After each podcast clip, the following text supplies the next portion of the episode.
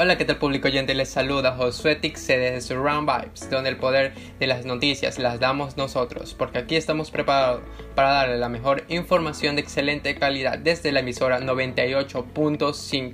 En este caso vamos a hablar un punto muy importante, que son los premios nobles. En este caso, eh, cabe recalcar que son varias categorías, pero en este caso es uno muy importante, que son las ciencias economistas fueron tres ganadores que se dieron y entre ellos son los economistas que el canadiense David Carr 65 años, Joshua Angris Estados Unidos 61 años, Guido Ims Países Bajos 58 años han sido galardonados este lunes con el Premio Nobel de Economía 2021 por sus contribuciones a la economía laboral y el análisis de las relaciones causales, casuales. Entre todos, que esto también eh, la mitad del premio que se la lleva David Carr por sus contribuciones a la economía del trabajo, mientras que las otras comparten Angris Evans por sus contribuciones metodológicas en el análisis de las relaciones causales. Esta ceremonia se entregará será el próximo 10 de diciembre en Estocolmo y el premio que recibirán los tres es de 10 millones de coronas suecas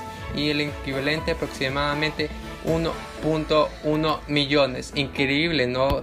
Eh, público oyente de saber sobre todo eso y dar a conocer sobre lo que es las ciencias económicas conocer sobre las ciencias económicas como anteriormente le he dicho. Aparte de eso, contribuciones importantes en el campo de la educación, su impacto en el éxito del futuro de los estudiantes del mercado laboral, así hicieron que cada uno de ellos cruzaron y trabajaron duro sobre alguna universidad, en Berkeley, eh, en el Instituto Tecnológico Massachusetts, Evans en Stanford, increíble donde se dieron todos sus procesos para conocer más dos más sobre estas ciencias económicas y poder dar a conocer y poder ser personajes que influyan en cada uno de nosotros poder a seguir y a triunfar como cada uno de ellos. Buenos, mis queridos oyentes, esto fue todo por el día de hoy. Increíbles aportaciones que nos dieron sobre todo, como decimos nosotros desde Surround Vibes de excelente calidad. No te pierdas este final con una musiquita de despedida y nos vemos en la siguiente programación aquí en 98.5. No te lo puedes perder. Nos vemos.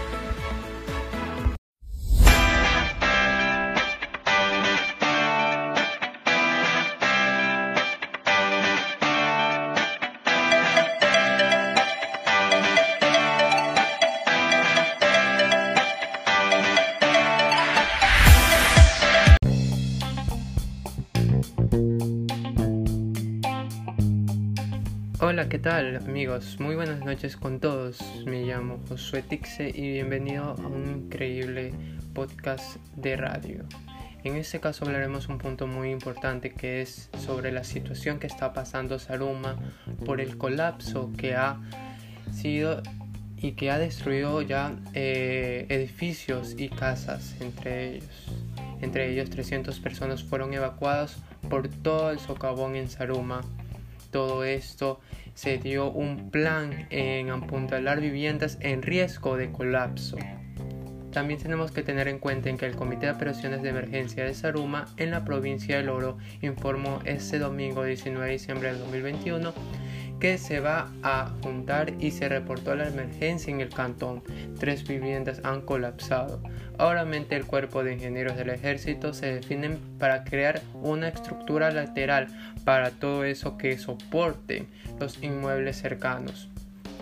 Eso quiere decir que ahorita Saruma está en una situación de riesgo, mis queridos oyentes, y también eh, ha venido lo que es las autoridades del gobierno y acudieron este domingo 19 de diciembre en la zona del desastre para poder eh, dar un desarrollo urbano y vivienda y que explicaron el ingeniero Darío Herrera y explicó ahora se limita la zona pero adelanto que el espacio ya no será habitable tal como sucedió con la escuela Inmaculada Fe y Alegría que en 2017 también colapsó por un socavón originado por trabajos de minería ilegal Se dieron alternativas luego que se defina la remediación de la zona, es trabajar un proyecto de regeneración del área que quedaría como espacios públicos, mientras que para los damnificados se piensa en un plan habitacional, que se podría construir en un terreno con servicios básicos que será entregado por el municipio. Otras autoridades recorrieron las entrañas del problema y el Ministerio de Energía, Recursos No Renovables, Juan Carlos Bermeo, fue parte de una inspección de algunas de las galerías que, que internan en el casco urbano de Saruma. Todo esto llegamos a un fin y esperemos que este cantón esté eh, em, alerta ante cualquier cosa y también necesitamos que todos los queridos oyentes que nos están escuchando eh, apoyen y nos ayuden con viviendas ya que personas se han quedado sin viviendas y necesitan donde dormir. Entonces necesitamos que todos nos pongamos en oración para poder que se calme esto y poder tranquilizar estas zonas más en una increíble explotación. Muchísimas gracias y nos vemos en los siguientes episodios.